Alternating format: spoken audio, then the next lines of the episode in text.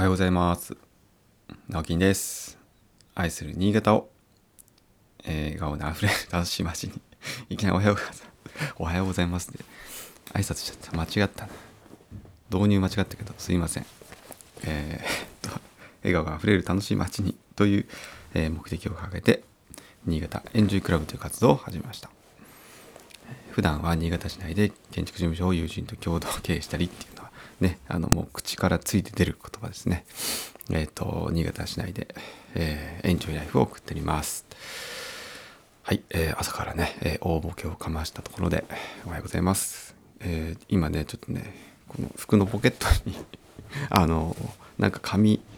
紙っていうか多分これ郵便局のえっと不在連絡票が入っててそのままえー洗濯をしてもうボロボロになっているという、えーちょっとそんな事態が 今判明しまして。やべえ。これ再配達とかまだだったな。やべえな。まあなんとかなりますかね。言って。これ あの完全にもうあの何も読みと読み止めない。読み込めないぐらいにぐちゃぐちゃになっちゃったんですけど。大丈夫かな？これ荷物受け取れるかな？やべえな。すいません。ポンコツっぷりを、えーものすごい発揮しております、えー今日は4月の19日火曜日ですね。えーっと気温がね割と落ち着いてなんか、えー暖かい中寒い中よくわかんない、えー季節ですが皆さんいかがお過ごしでしょうか？えっと最近ねいろいろいろいろありまして、えー夜もねなんか何気にこういろんな予定が入ってたりするんですよね。朝から夕方まで仕事をして、えーそれからですね夜、まあ、昨日も、えーアルザ新潟というね、えー男女共同参画支援センターみたいな いまいちすいませんまだはっきり言えないんですがそのアルザ新潟さんというところからえーこれなんていう形なんですかね、えー男性の生き方講座っていうようなテーマでですね、え夏に、え3回の講座を行うんですけども、まあ、それに委員として、えーまあなんなんて言ったらいいんですかね今企画委員から入っているという感じですね、まあ、当日もちょっと、えーやるわけですけども、ね、ほんのちょっと、えー報酬をいただいてほんのちょっとです。いただいて、えーお手伝いさせてもらってます。まあ初めてなんでね是非やらせてくださいということで、えー手を挙げさせてもらいました。で昨日も、えー夜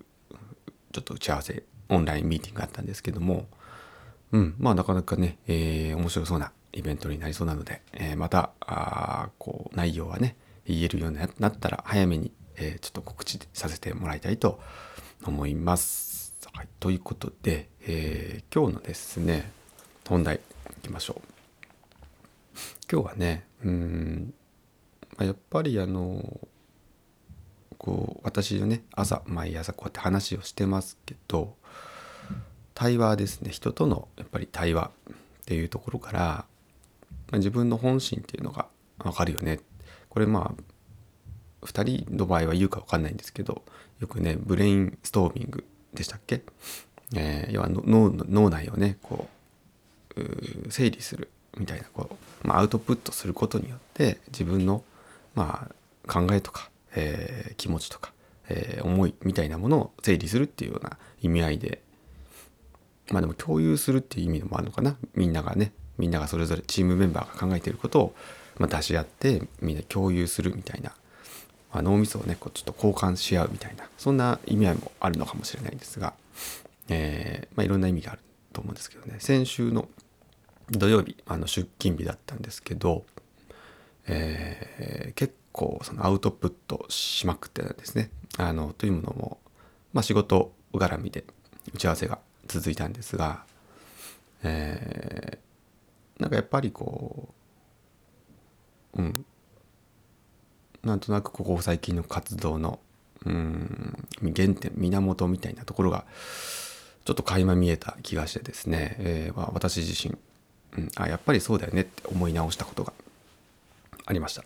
で、えっと、まあ、その話をね、ちょっとお話ししたいなと思うんですが、えーっとですね、まあ、お相手がですね、まあ、ホームリサーチっていう会社でですね、あの、だって住宅の例えば新築住宅、まあ、新築に限らないんですが、まあ、新築が多いですね。新築住宅の検査現場検査とか、えーまあ、第三者の視点からもちろんこう委託してですねお金を払ってですけど、えー、まあ要所要所工事期間中ですね、えー、検査に来るんです現場検査に、えー、来るんですね。でその方がこういろいろ写真撮ったりとか、えー、こう寸法を測ったりとかですね。で、えー、それを最終的にどんな形になるのかっていうと住宅のそのそので新築の住宅の、えー、性能性能とか品質とか、えー、そういったものが記載されたこう冊子を最終的に作ってくれるんですね。写真を添えてあとコメントも、えー、例えばこの施工精度すごくいいですねみたいな、まあ、こう評価をしていくわけです。えー、それでまああの一つね安心材料にしていただくっていうこととあとこちらのね工務店側としては品質を管理できる、えー、つまりそれを、えー、そのお客さん側にももちろんその冊子を渡すんですが工務店側をもらえるんですね。でそれを要は、え、先ほどのブレインストーミングじゃないですけど、えー、業者間で要は職人さんとかと共有をして勉強会みたいなことをまあ定期的にするんですね。そうするとえー、だんだんあのこの品質上がってきましたよとかここをいつもちょっと失敗してますね失敗してますねっていうのはあれですけどちょっとあのー、もうちょっとね品質上げていきたいですねみたいなところが可視化されるわけですね。でまあそういったふうに使ってもらうっていうようなサービスをやられていたりとか、えー、まあいろんなねその住宅関連のまあ、サービスサポートとか工務店のサポートみたいな業務を行っているホームリサーチという会社の、まあ、代表新潟のね代表の方なんですけどもまあ久しぶりにねお会いして結構ゆっくり2時間近く話したかななんかいろいろ話をしたんですがその中でやっぱ断熱とかね最近の断熱とか機密に関しての、まあ、お互いのね価値観とか思いとかも、えー、話していたりですね。で私のやっぱ古民家とかそういう空き家だとか、えー、そういった利活用の話もしていたんですがやっぱねすごくほんとそもそものとこなんですけど改めて思いましたやっぱりねその高断熱化とかねいろいろ言われててどんどん建築コストも高まっててまあそれいいいいなと思う一方ですねあのどうしてもそこのウエイトが大きくなってるんですよね最初の初期投資初期費用がめちゃめちゃ上がってるんですよね。当然ですよね。あの使用を良くするわけですから。で、えー、例えば今まで2,000万だった住宅がね2,500万ぐらいかかるとか、えー、まあ、そこまでいくとなかなかあの大きな仕様変更ですけども例えばでも300 200万300万っていうことは全然変わってくるような仕様変更が最近ねあるんですよね。えー、やっぱ断熱仕様もぐっと上げてしまう。ことで、えー、住環境はもちろん良くなるんですけれども建築コストがめちゃくちゃ高くなる。ただまあそれをねじゃあ30年とか35年とかまあ30年にしましょうか。まあ住宅ローン一応借りてね、えー、大体それ月々、ね、数万円支払ってくるという方多いと思うんですが、まあ、それのその何て言うんでしょ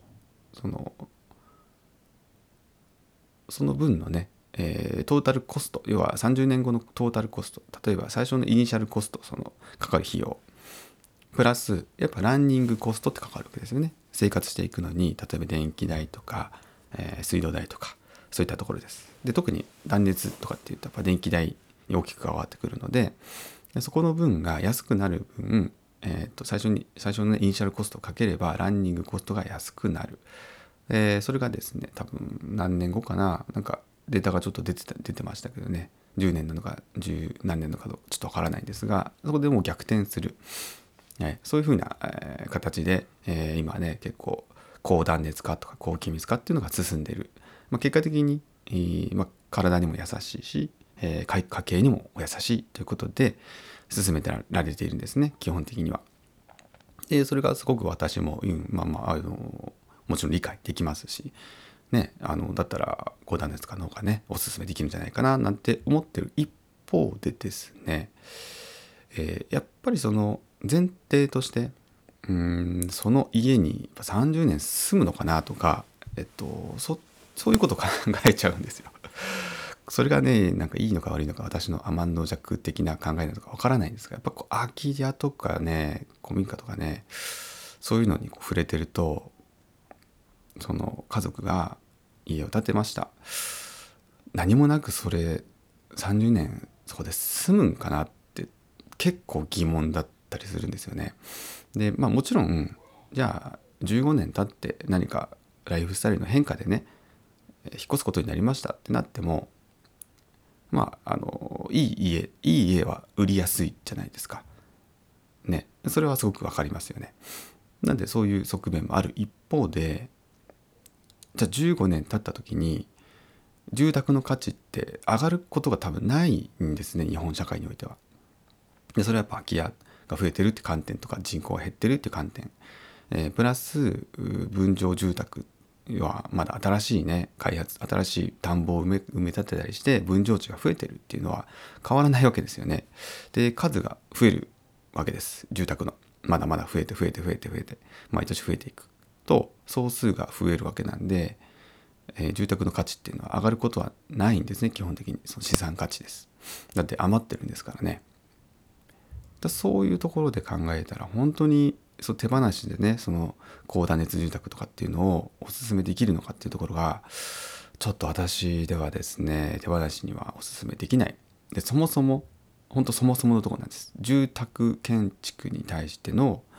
えー、その見合った投資額なのかっていうところがまあ正直甚だ疑問かなと思うんです。だったら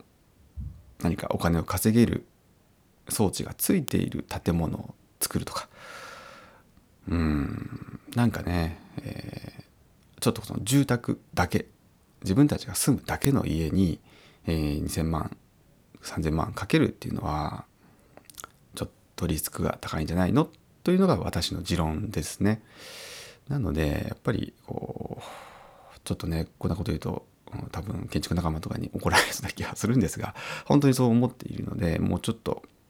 全然トータルコストを抑えたライフスタイルはどうやって送れるかなとか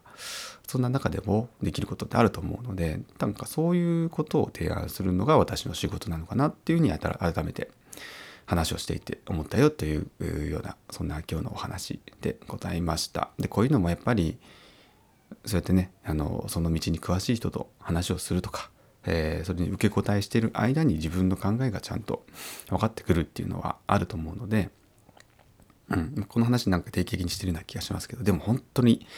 大事なんだと思いますなので、えー、ぜひね皆さんもそうやってこうたまにね話したいなと思う人とか最近やってないなっていうそういう何かの専門秀でてるような人とかねそんな方とやっぱゆっくり話をしてみるっていうのは、えー、おすすめできると思いますこんなねコロナ禍だからこそすごくおすすめですので是非ね、あの、めんどくさがらず連絡取ってみてください。はい。ということで、今日も一日張り切ってお仕事頑張りましょう。それではまた。バイバイ。